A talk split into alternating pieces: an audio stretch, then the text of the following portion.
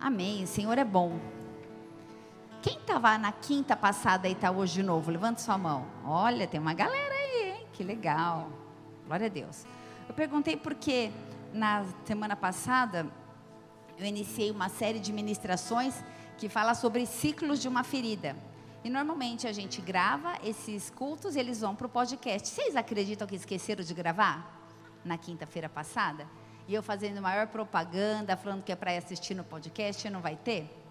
Então, se vocês vieram quinta passada, guarda na sua memória. Senão, eu vou fazer um remember rapidinho aqui para o pessoal que está chegando hoje, para ficar gravado no podcast, tá bom? Vocês ouvem de novo? Amém? Não é a mesma palavra, tá? Não vou pregar a mesma palavra, fica tranquila. Só, um, só para só você se conectar a essa palavra. Então, eu iniciei uma série de pregações falando sobre ferida e, na verdade, esse vai ser o primeiro, o culto 1, se você estiver no podcast. E você que veio presencialmente, esse é o culto 2, tá? Oséias 6, versículo 1, a palavra diz assim: Venham e voltemos para o Senhor, porque Ele nos despedaçou, mas vai nos curar. Ele nos feriu, mas vai atar as nossas feridas. Essa palavra diz que ele faz a ferida e ele nos cura, amém? E a vida, ela tem ciclos. Não sei se você aprendeu na escola, mas eu lembro muito bem que fala que a gente nasce, cresce, se reproduz e, um de cada vez, morre. E a ferida também tem um ciclo. A gente nasce em iniquidade, o sangue dele nos justifica se nos arrependermos, e nós somos sarados das nossas mazelas, amém? Existe também um processo de conhecermos a Deus. E também posso chamar de ciclo, um ciclo de conhecermos a Deus. Nós dizemos, eu quero conhecê-lo e permanecer em conhecer ao Senhor. E a ferida, ela muitas vezes é superficial, mas algumas, mas algumas vezes ela pode ser um pouquinho mais profunda. E Oséias 6, versículo 2, fala que ele nos dará a vida depois de dois dias. E ao terceiro dia, ele nos ressuscitará e viveremos em sua presença. Conhecer Deus é um processo, a cura das nossas feridas também é um processo, a gente acabou de ler aqui que a cura vem após o terceiro dia. E o tema dessa palavra é um processo infeccioso. Então, para curar feridas profundas, procedimentos específicos. Para curar feridas superficiais, eu posso pôr um band-aid, posso pôr um antisséptico, tem um farmacêutico aqui, pode me ajudar. O antisséptico. Agora, para feridas profundas, talvez seja necessária uma cirurgia. Vocês estão comigo? E para curar feridas profundas, talvez nós precisamos estar dispostos a cutucar aquele lugar que muitas vezes dói. Talvez tirar o residual ali, onde nós somos vulneráveis, onde a gente muitas vezes não quer que ninguém toque porque dói. Eu fiquei olhando essa ferida, me deu um negócio, essa, esse telão dá um negócio, né? Eu falei, ai que sensação ruim. E a gente precisa estar disposto a curar feridas mais profundas. Vocês estão comigo? Amém? E a igreja precisa fluir para um nível de busca espiritual mais profunda. E a igreja precisa desejar o discernimento. A igreja precisa buscar entender que somos mais do que ovelhas, somos discípulos. E que nós precisamos ser curados profundamente para a gente poder ser instrumento de cura. Quem está aí, diga amém. E Deus quer fazer algo comigo, com você, consistente, profundo, contínuo. E esse é o tempo, amém? Esse é o tempo, esse é o tempo de expor as nossas feridas para que elas possam ser curadas. E muitas vezes a gente carrega feridas tão profundas, tão profundas que elas podem estar infeccionadas. E quando a gente não permite que essas feridas sejam tocadas, elas podem é, ter um. É, é, é como? Não, não infecção causar um é puror, né? Assim que fala, puror, que, que é o pus, né? Que a gente conhece e tem um cheiro ruim e é um pouco nojento também, eu não sei como você se sente olhando essa imagem aí. E mais muitas vezes, por vergonha, medo ou qualquer outro tipo de sentimento, a gente não expõe as feridas e a gente encobre as feridas e elas acabam virando feridas de estimação. E a gente não vive mais sem aquela ferida. Sabe quando a gente se acostuma com a dor? Deixa eu te falar uma coisa: sentir dor não é normal. Amém? A gente não pode se acostumar com a dor. Mas às vezes a gente sente aquela dorzinha, aquela ferida, tanto tempo que a gente já se acostuma com ela. A gente se acostuma com a dor. E quando a gente tem uma ferida, exalando talvez esse cheiro, esse líquido, que tem um, um pus, né, gente? É meio nojentinho ficar falando isso. Mas a gente começa a alimentar sentimentos nocivos. E a gente começa a conviver com aquela ferida, ela se torna parte de nós, e a gente começa não apenas conviver, mas também a reproduzir outras feridas. Então a gente começa a estabelecer um padrão, ou alguns padrões, e damos sequência a uma corrente de iniquidade. A gente sabe que Satanás ele tem agido há muitos anos, prendendo gerações inteiras, criando padrões culturais que aprisionam uma sociedade inteira e fomentam uma mentalidade oposta ao conhecimento de Deus, cheios de sofismas, argumentos, propostas que nos afastam do propósito de Deus. Mas essa noite o Senhor vem para nos curar, amém? Provérbios 30, versículo 11, não precisa projetar se não quiser, mas fala de, ou pode pôr um, né? Provérbios 31 fala de quatro gerações. Esse, esse foi o, o texto central. Quatro gerações, quatro coisas. A perspectiva do quatro. Palavra de Agur, Agur, Jaque, Massá. E falta um, Yakir. Eu não sei porque não Agur, Jaque, Massá. Filho do homem, que me estou exaltando. Põe no, no versículo 2. É? Na minha versão tem quatro. E o número quatro representa, fala de quatro gerações. Quatro coisas. A perspectiva do quatro, que representa a universalidade, é disso que eu vou falar. Eu quero discorrer de uma forma mais profunda sobre os quatro processos de ferida nessa série de pregações. Amém? Presta atenção, igreja. Assim como os louvores são um ambiente para que o Senhor habite. A gente sabe a palavra diz que o Senhor habita em meio aos louvores. As feridas da alma são o lugar onde habitam os demônios. Então, existe um, uma entidade demoníaca que chama Beuzebu, Senhor das moscas, Baal, está lá em Segundo Reis, que é um espírito que se alimenta de doenças. Um animal ferido tem moscas. E é ali que está a proliferação, ali que ele bota os seus ovos. E de dentro para fora a gente multiplica aquela doença.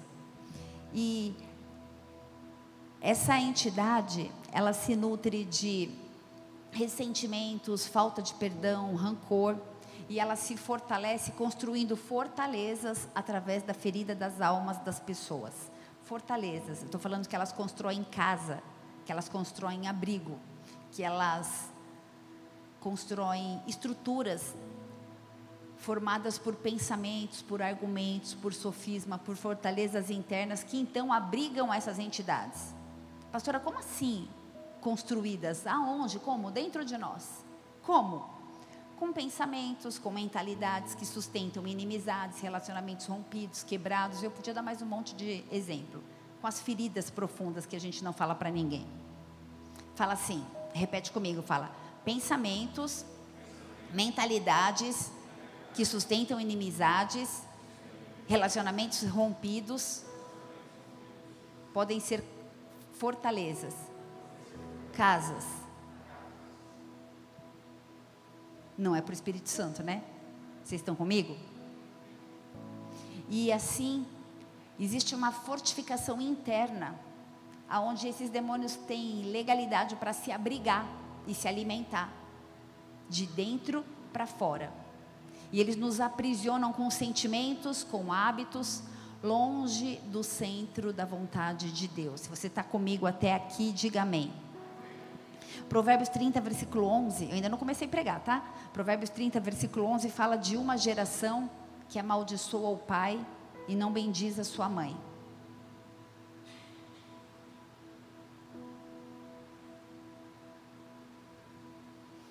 Há uma geração que amaldiçoa o seu pai e que não bendiz a sua mãe. Vai até o 14. Foi uma. Há uma geração que é pura aos seus olhos, que nunca foi lavada da sua imundícia. Há uma geração cujos olhos são altivos e cujas pálpebras são levantadas para cima. Há uma geração cujos dentes são espadas e cujos queixais são facas, para consumirem na terra os aflitos e os necessitados dentre os homens. Coloca no 11. 30, 11, isso. Eu vou falar nessa noite sobre a primeira geração. A geração que amaldiçoou seu pai, que não bendiz a sua mãe. Fecha seus olhos. Pai, eu quero te louvar porque o Senhor está aqui. Eu quero te louvar porque grande é a sua fidelidade de geração em geração e a sua misericórdia. Eu quero te louvar, Deus, por pessoas que têm fome e sede da tua presença. Eu quero te louvar pelos filhos que estão aqui nessa noite, pelos que vão assistir essa mensagem em outro momento. Eu quero clamar para que teu Espírito Santo convença do pecado, justiça e do juízo. E que o Senhor tenha liberdade para falar conosco, fala através da minha vida eu me esvazio, Deus, a nada que sou, clamando para que o Senhor possa me encher e que eu diminua e o Senhor cresça e que teu nome seja exaltado. Mas que essa palavra, ou melhor, para esta palavra surtir efeito nas nossas vidas, é necessário que ela seja ungida. Por isso, vem com teu óleo, Deus, com teu bálsamo sobre esta palavra, sobre esta mensagem, sobre os nossos corações, sobre as nossas feridas, sobre aquilo que está lá no profundo, que muitas vezes a gente tem vergonha, tem dificuldade de lidar. Nós não queremos ser proliferadores de mágoas, de mazelas. Nós não queremos ser aqueles que contaminam uma estação, uma geração. Nós queremos ser homens e mulheres cheios do Espírito Santo. Nós queremos declarar que se não for o Senhor na nossa vida, Deus, se não for o Senhor. Por isso, cumpra os teus planos, Deus. O nosso desejo é sermos sarados das feridas mais profundas, aquelas que estão no nosso consciente ou no nosso inconsciente, aquelas que nos fazem reproduzir condições, posturas, atitudes, aquelas que nos enchem de argumento, aquelas que nos levam para as trevas e não para a luz. Nessa noite nós queremos expor diante do Senhor, Deus, tudo aquilo que tem tido um cheiro não agradável, que não tem subido com aroma suave diante do Senhor. Por isso, completa a boa obra que o Senhor começou em nós, Pai. Tem liberdade aqui. Me usa para a tua glória, Deus. E que os teus milagres possam acontecer nesse lugar. que não seja uma palavra de persuasão, mas que seja uma palavra, Senhor, de constrangimento, arrependimento para exaltar e glorificar o Teu nome. E para que o Teu povo seja curado. E para que a gente possa ser sarado das nossas mazelas, das nossas dores. Vem sobre nós. Nós bendizemos ao Senhor e te agradecemos por esse momento em nome de Jesus. E se você concorda e acredita nisso, diga amém. E amém, amém. Dê uma salva de palmas a Jesus. Aleluia, Senhor. Eu entro no Kairos agora, em nome de Jesus. Provérbios 30, versículo 11, fala de uma geração que amaldiçoa o pai e que não bendiz a sua mãe. E uma reação à rejeição é desonra.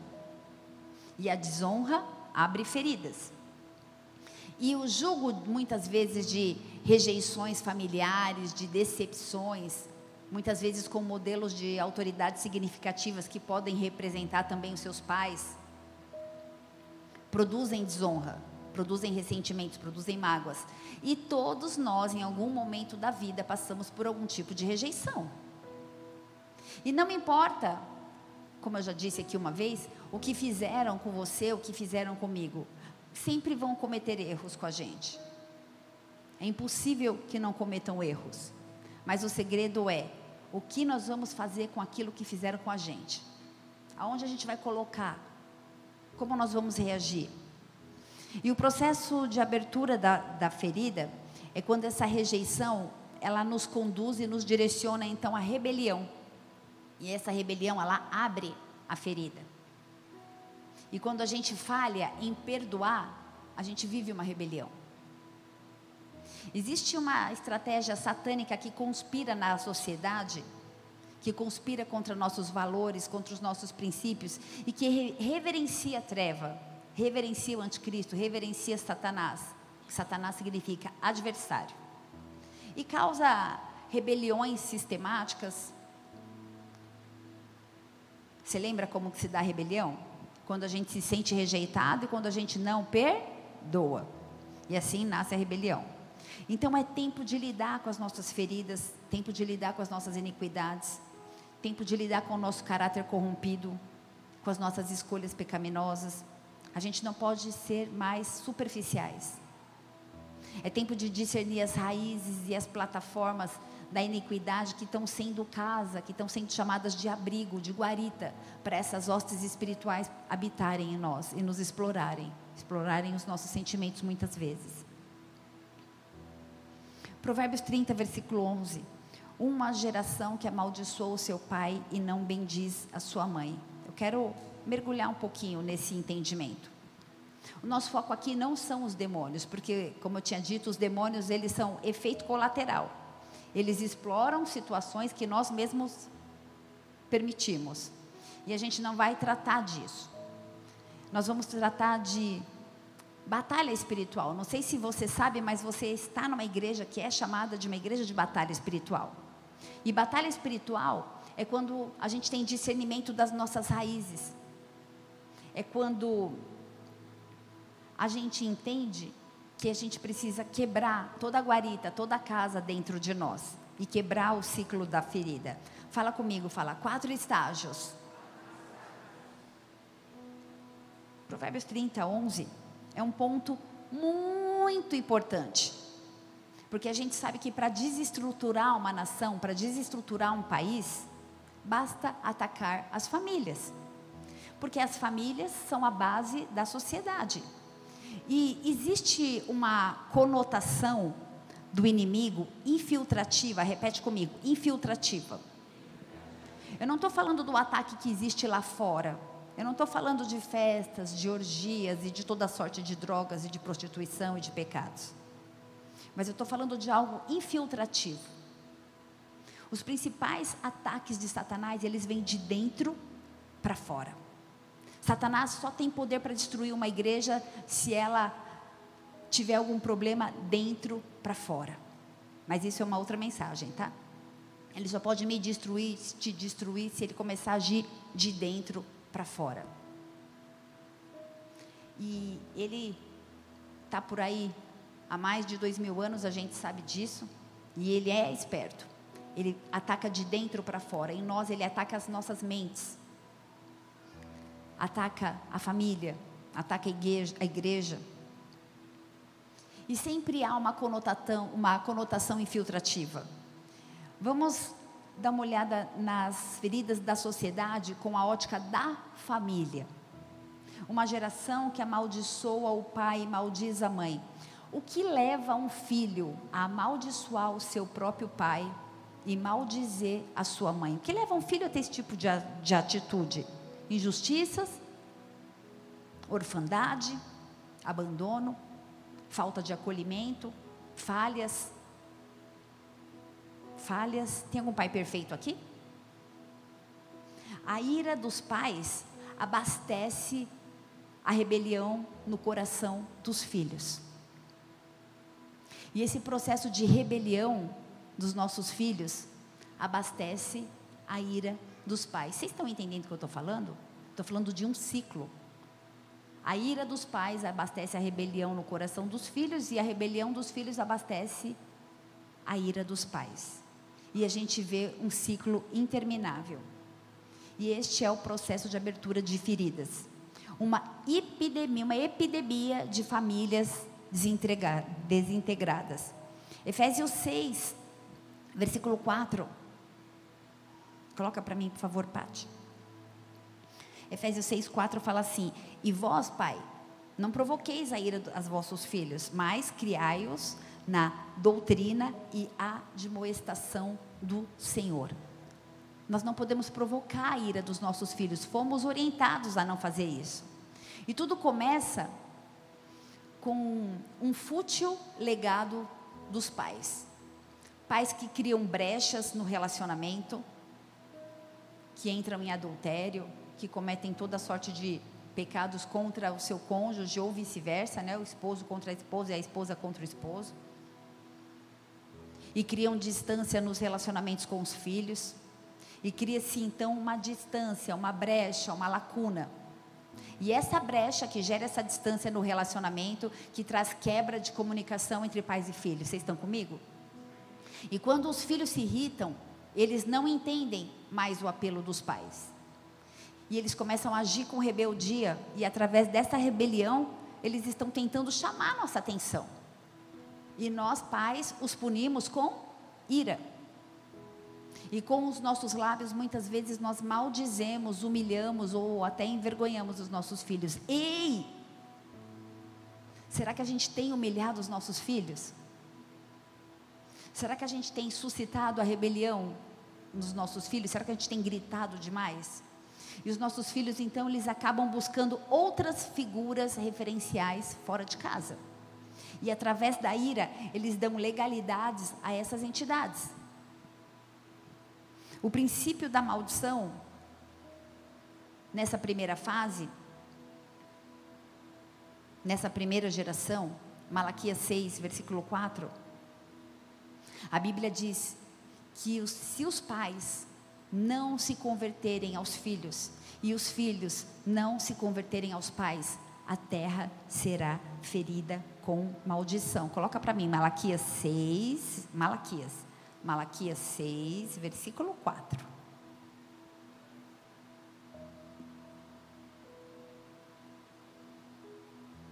Tá aí, Pati?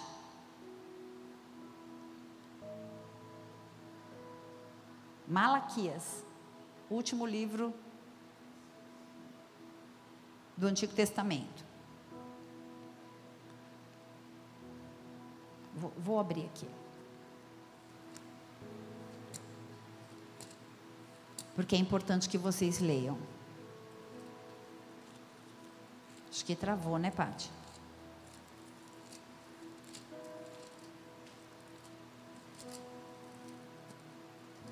Malaquias. Ah, é Malaquias, por isso que ela não achou. Malaquias 4, versículo 6, Paty, último versículo. Malaquias 4, versículo 6. Fala assim: Ele converterá o coração dos pais aos filhos. É o último versículo, então acaba o Velho Testamento. E o coração dos filhos aos pais. Para quê? Para que Deus não fira a terra com maldição. Quem vai ferir a terra com maldição? Um de cada vez. Quem? Deus. É Deus que fere a terra com maldição, não é o diabo. Eu, Senhor, ferirei a terra. E o princípio da maldição se aloja na descontinuidade da geração. E não pode haver rupturas entre as gerações. É nessa cunha, é nessa brecha que Satanás se infiltra. E há uma ferida aí. Como eu disse que nós somos uma igreja de batalha, nós estamos no meio de um processo onde nós estamos jejuando pelas famílias. Hoje é o segundo dia.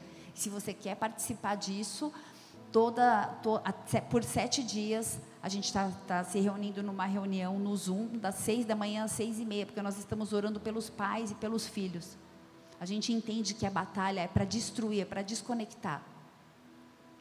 A gente crê em ato profético, a gente se move com intercessores que estão lá agora na salinha chorando e orando para que tudo aconteça bem nesse culto. Com tangedores de guerras no louvor, A gente tem uma equipe de intercessão que ora, que clama, mas deixa eu falar uma coisa.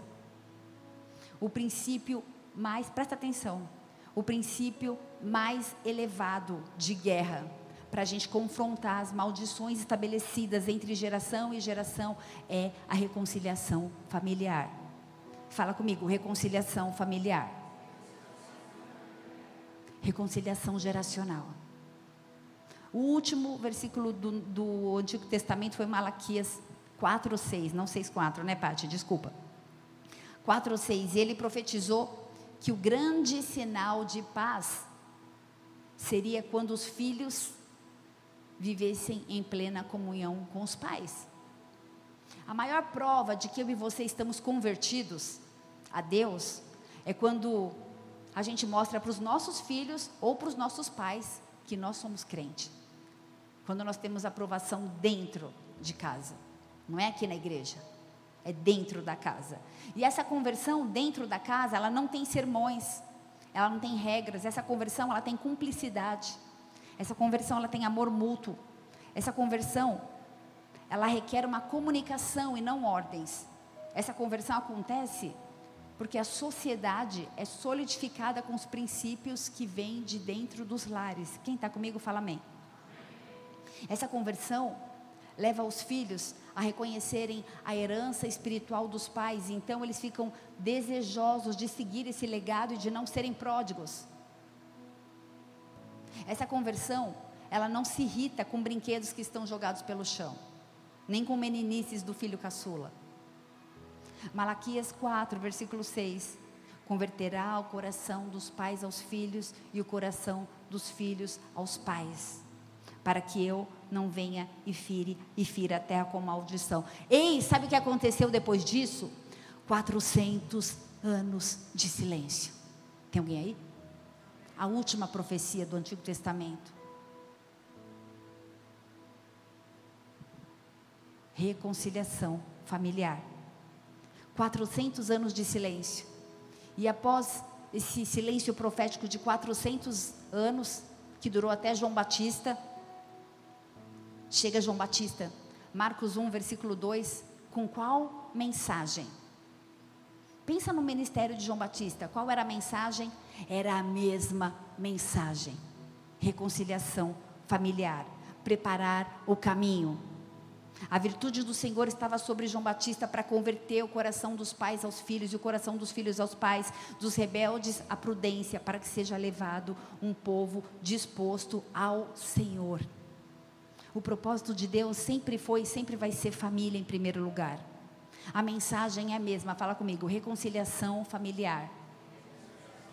E é essa mensagem que cria a solidez de toda a palavra de Deus. Se os pais não compreenderem a dinâmica cultural da próxima geração, isso vai causar uma quebra no diálogo e uma quebra na comunicação. E com essa quebra, existe um relacionamento cortado no coração. Nós nos desconectamos dos nossos filhos. Ou nós nos desconectamos também dos nossos pais. Quantos de nós talvez estejam desconectados dos pais? Ai, meu pai é retrógrado. Ai, meu pai é antigo. Pelo amor de Deus. Talvez a gente tenha esteja vivendo na maior geração de órfãos que não querem mais ouvir os seus pais, que ofendem os seus pais falando que ah, seu tempo já passou, velho, você é careta, antiquado. E o autor da confusão de linguagens entre pais e filhos é uma entidade que se chama Moloque. Toda criança rejeitada é recolhida por Moloque. E essa entidade, ela quer colocar essa brecha entre os pais e os filhos e tirar os filhos do lar, fazendo que eles se tornem então filhos da rua, filhos do abandono, filhos do shopping center, filhos da televisão, filhos da Netflix, filhos do Instagram, e etc, etc, etc, etc, e etc. Agora, o efeito colateral da rejeição e da ausência paterna cria um buraco que os pais deixam na vida dos filhos e provoca uma crise existencial. Presta atenção, fala comigo, crise existencial. É uma incapacidade de discernir que Deus existe. As crianças vêm muitas vezes à igreja e elas não conseguem entender que existe um Deus. E essa crise existencial, ela traz ceticismo, ela produz frieza, apatia. Essa semana eu atendi uma pessoa órfã e ela me disse assim: Olha, eu até acredito em Deus, mas Ele não se importa comigo. Eu não consigo perceber que Ele se importa comigo. É uma frieza, eles não conseguem mais ter afeição. Eles perdem os sentimentos, muitos nem choram, não se quebrantam. E esse é o sentimento que a linguagem do inferno quer plantar nos corações: que a gente não é importante, se você faltar, ninguém sente sua falta, ninguém lembra de você mesmo, ninguém te mandou um WhatsApp, nem seus pais te ligam. E é uma carência sem fim. Uma carência que se instaura nos corações. Olha, Provérbios 30, versículo 15. O escritor de Provérbios usou uma expressão, essa passagem para expressar a carência. A sanguessuga tem duas filhas, a saber, dá, dá. Há três coisas que nunca se fartam. Sim, quatro que não dizem basta. A ânsia de preencher um déficit emocional com crédito de concupiscência. Como assim, pastora? preencher um déficit emocional com concupiscência. Concupiscência é a cobiça de bens materiais, a cobiça, o anelo por prazeres sensuais, sexuais. Não tem fim. A gente fica tentando preencher aquela lacuna emocional com concupiscências dos olhos, da carne. Isso não tem fim. Então a gente dá início a um processo chamado hedonismo, que é o amor ao prazer. Provérbios 21, versículo 17, fala assim: Necessidade passará aqueles que amam os prazeres. E quando a nossa vida está centrada em prazeres, a gente começa a implodir emocionalmente. Estou falando implodir, ou seja, de dentro para fora. É assim que acontecem as implosões. E nós nos tornamos insaciáveis, um poço sem fundo, igual a sanguessuga. Coloca de, de, de novo, Pátio, Provérbios 30, 15. Que só pede, dá, dá, dá. Nunca está bom é uma carência afetiva tão grande que distorce a personalidade. E então, com essa distorção da personalidade, distorce o ângulo da personalidade humana em relação ao propósito de Deus para a sua vida. E a resposta para que isso não aconteça, ou, pra, ou melhor, para que isso aconteça, é a carência. Provérbios 30, versículo. Põe no 16, Pati. O déficit emocional ele produz estima baixa, ausência de frutificação, insatisfação crônica, nada satisfaz.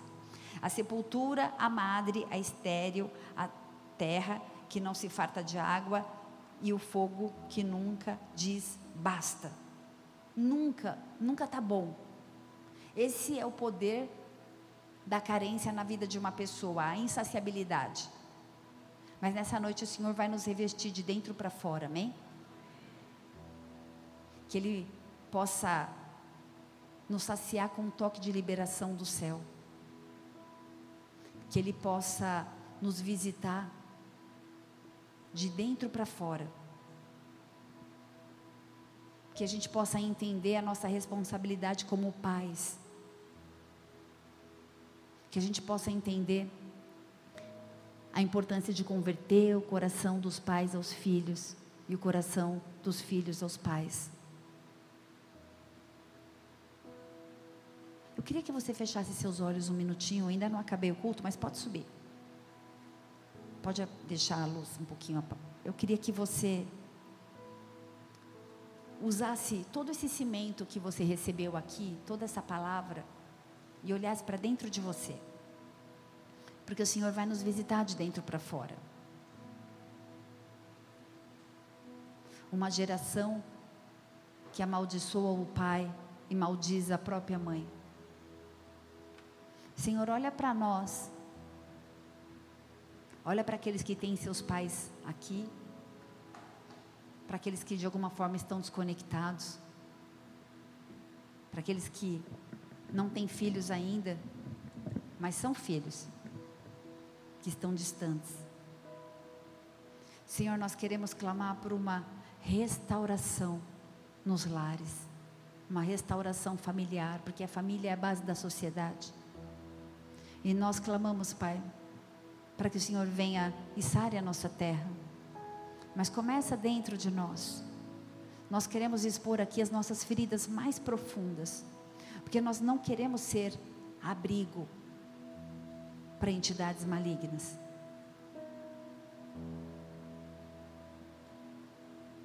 Nós queremos ser chamados templo do Espírito Santo. Por isso, visita cada um de forma sobrenatural nessa noite. Eu poderia pedir para você ficar de joelho, eu poderia pedir para você se colocar diante desse altar, mas eu queria te deixar na liberdade, porque o Espírito Santo está aqui e ele te ouve. E eu queria clamar para, eu queria pedir para você clamar com as suas próprias palavras, fale com ele. Senhor, existe algum tipo de ferida, de mazela, algo que eu venho carregando, algo que eu não tenho resolvido?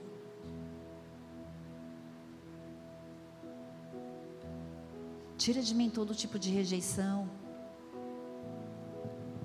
Perdoe seus pais, se necessário for, por toda ausência, por toda desconexão na comunicação. Por todas as vezes que você falou uma coisa, ele entendeu outra, ou vice-versa. Para sermos sarados, curados, para para sermos instrumentos de cura, para curar.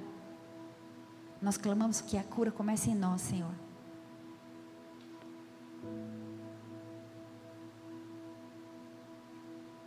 Toda sorte de vícios, tudo aquilo que nós fazemos no oculto, pornografia, todas as vezes que nós olhamos para onde não devemos, que nós tocamos o que não devemos, todas as vezes que nós perdemos o temor ao Senhor.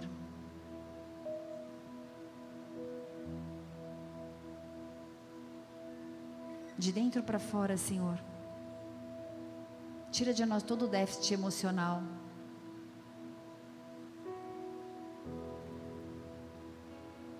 O Senhor é poderoso. O Senhor é bom.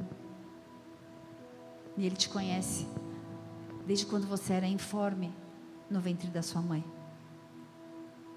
E já existia um plano para a tua vida. Já existia um propósito para você. Não permita mais que haja distorção na sua personalidade. Não coloque a culpa em temperamentos. Deixa o Espírito Santo te tocar. Deixa ele te constranger. Te conduzir ao arrependimento se for necessário. Talvez você precise fazer uma ligação para uma figura de autoridade. Pode ser seu pai, pode ser sua mãe, pode ser um avô. Talvez você precise ir até uma pessoa que é uma figura de autoridade para você, pode ser o seu pastor, pode ser a sua pastora. Mas não permita que haja proliferação de feridas. Porque quem está ferido fere outras pessoas. Mas quem está sarado sara outras pessoas. E ele marcou um encontro comigo, com você, porque ele quer nos sarar. Deixa Ele te tocar. Nós queremos abrir mão, Senhor, de toda a carência, de todas as vezes que a gente manipula, de todas as vezes que nós queremos ser vistos, de todas as vezes que nós não bastamos, não somos suficientes em Ti.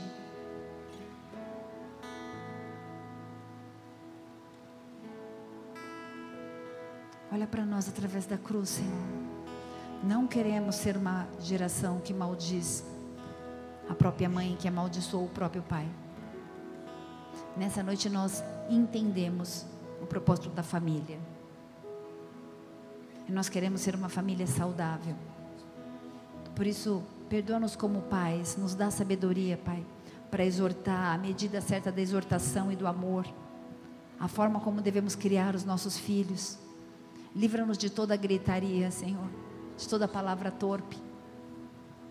Perdoa-nos quando nós não honramos nossos pais, quando nós desobedecemos. Vem nessa noite tocar cada um de nós de uma forma sobrenatural, de dentro para fora. Nos sacia nessa noite com um toque do teu sobrenatural, Senhor.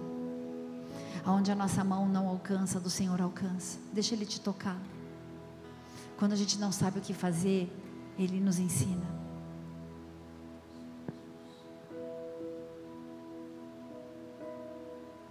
Nos perdoa da falta de habilidade da falta de sabedoria, da desconexão com os nossos filhos.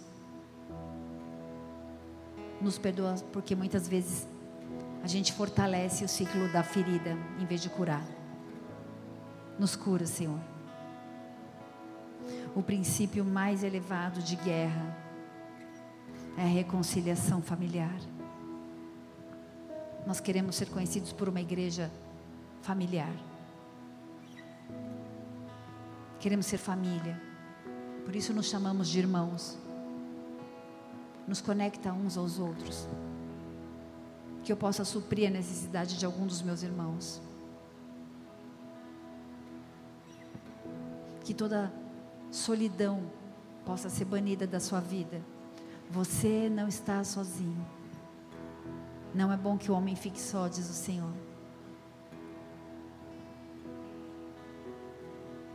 Ele tem um bom encontro para você, mas ele também tem irmãos em Cristo, em Cristo.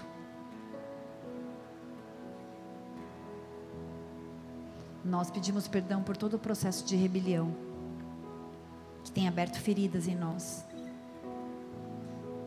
Nos ajuda a perdoar, Senhor. Nós não somos aqueles que querem reter o perdão, que querem fingir que perdoaram, que querem colocar um band-aid onde há uma ferida bem suja.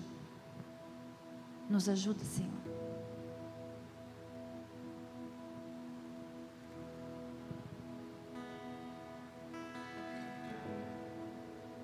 Tira de nós toda rebeldia, Pai.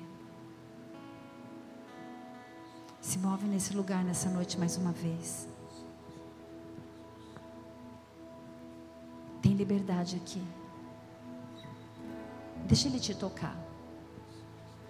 Eu não sei quanto tempo faz que você não ora e não fala com o Senhor. Talvez seu dia seja tão corrido. Use esse momento. Fala com Ele, com as suas palavras. Pai, nós estamos com saudades de Ti. Nós temos andado tão ocupados com tantas coisas e não temos cuidado da família, que é o bem mais importante que o Senhor nos deu. Nos ajuda, Senhor.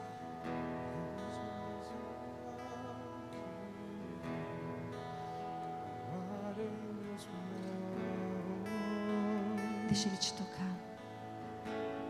Ele está aqui. Teus pensamentos me definem, és tudo para mim, és a minha realidade, és a minha realidade. Pensamentos. Teus pensamentos me definem, és tudo para mim, Seja definido pelos pensamentos do Senhor.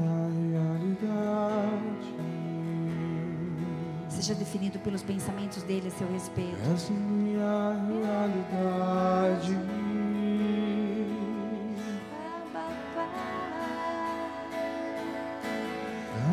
Abba,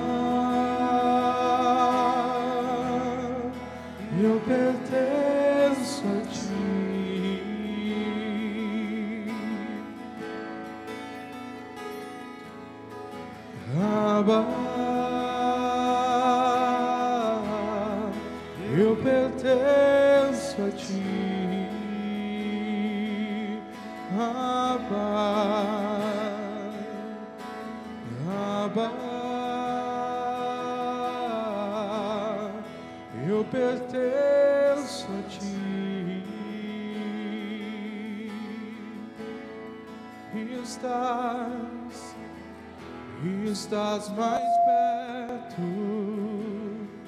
que a canção em meus lábios.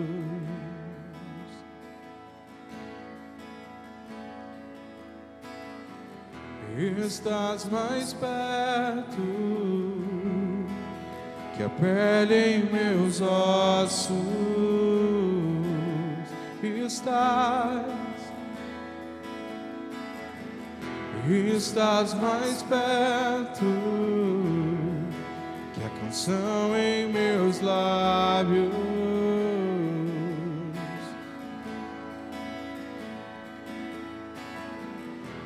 Estás mais perto que a pele em meus ossos, teus pensamentos, teus pensamentos me definem. És tudo para mim, és a minha Senhor, é nós. realidade.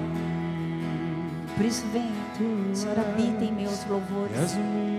Vai passeando pela igreja, vai tocando cada coração, vai visitando cada família aqui representada, vai trazendo restauração familiar, reconexão, reconciliação familiar. Eu pertenço a ti. Essa é a base, é a mensagem que cria solidez para a palavra de Deus, a restauração da sua família. Se a gente não compreender a próxima geração, não haverá conexão. Nós clamamos para que haja uma restauração do diálogo e da comunicação, para que os corações sejam conectados, reconectados, o coração do pai ao coração do filho, o coração do filho ao coração do pai. Quatro gerações. Falhas na paternidade provocam rebelião. Conserte-se com quem você precisa se consertar. Se você precisa se consertar, se consertar nessa noite com o Aba, com seu paizinho amado, eu quero te convidar aí no seu lugar a falar com ele, a reconhecê-lo, a restaurar e a reconectar talvez o teu relacionamento com esse pai de amor que morreu por amor de nós. Ele nos amou primeiro. Ele nos amou primeiro. Se você deseja entregar a sua vida e reconhecer Jesus como seu único e suficiente Senhor e Salvador, se for desejo do seu coração, fica de pé no seu lugar. Talvez você já tenha feito isso alguma vez. e Se você deseja restaurar esse relacionamento, eu gostaria de orar pela sua vida. Aleluia. Deixa ele te tocar, ele está aqui. Para te adorar, nós vivemos, Senhor. O toque mais puro, o Tu és amor mais seguro do mundo é o teu. O toque mais puro, o amor mais seguro do mundo em Jesus. O toque mais puro, o amor mais seguro do mundo. Oh, o toque mais puro, o amor mais seguro do mundo. O toque mais puro, o amor mais seguro do mundo é o seu. O toque mais puro, o amor mais seguro do mundo. Jesus. Toque mais É o teu puro. Jesus. Eu quero orar por você.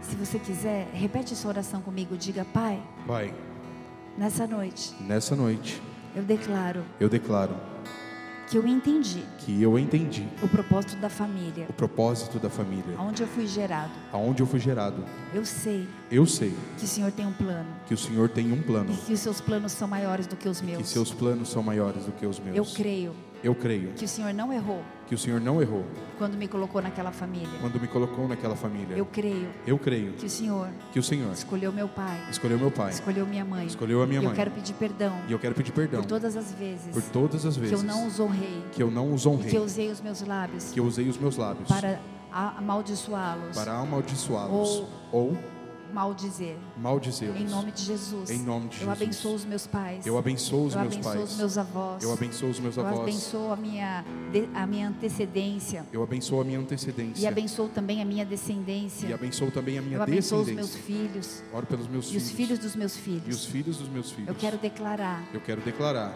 ao Senhor ao Senhor que eu peço perdão nessa noite. que eu peço perdão nessa por noite. todas as vezes por todas as vezes que eu agi de maneira inadequada que eu agi de maneira com inadequada os meus filhos. com os meus filhos. Em nome de Jesus. Em nome de Jesus. Mas eu quero declarar também Mas eu quero declarar que eu também reconheço que eu reconheço o Senhor, o Senhor, Jesus Cristo, Jesus Cristo, como meu único como meu único, meu suficiente meu suficiente Senhor e Salvador. Senhor e Salvador. Obrigada Obrigada por me mostrar o amor por me mostrar o do amor Pai do Pai, se entregando por amor à minha vida, se entregando por amor à minha vida, quando eu não merecia. quando eu não merecia. E eu sei E eu sei que as minhas iniquidades que as minhas iniquidades pecados e os meus pecados foram levados. foram levados na cruz. na cruz. E nessa noite E nessa noite eu reconheço Jesus Cristo eu reconheço Jesus como meu Cristo único como meu e único suficiente e suficiente Senhor e Salvador. Senhor e Salvador. Eu sei que Ele morreu na cruz, Eu sei que ele morreu na cruz, mas que Ele ressuscitou mas que ele ressuscitou e, e subiu aos céus e subiu aos céus e voltará e voltará para me buscar. para me Em buscar nome de Jesus. em nome de Jesus. Pai, em nome de Jesus, abençoa cada um neste lugar nessa noite.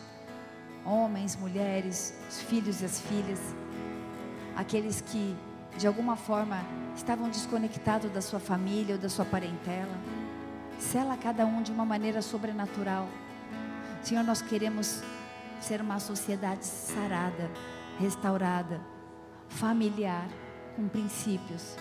Sabemos que a nossa luta não é contra a carne e o sangue, mas nós nos levantamos como intercessores nessa noite, como guerreiros de oração, para abençoar a nossa casa e a nossa família, e onde o Senhor nos plantar, e a nossa igreja, e o trabalho, e todos os lugares onde você pisar, todos os lugares onde você estiver, que a bênção do Senhor te acompanhe, e que os planos dele se cumpram em você e através de você quatro gerações. Eu falei hoje de uma. E no próximo culto a gente vai falar das outras.